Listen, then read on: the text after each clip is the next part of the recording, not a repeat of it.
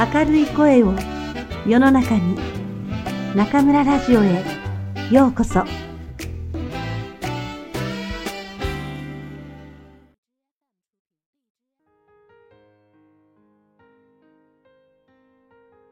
ありのままの素直な心。私たちはすぐに緊張します。本番だ。と思うと足が震え頭がパニック状態になってしまいます。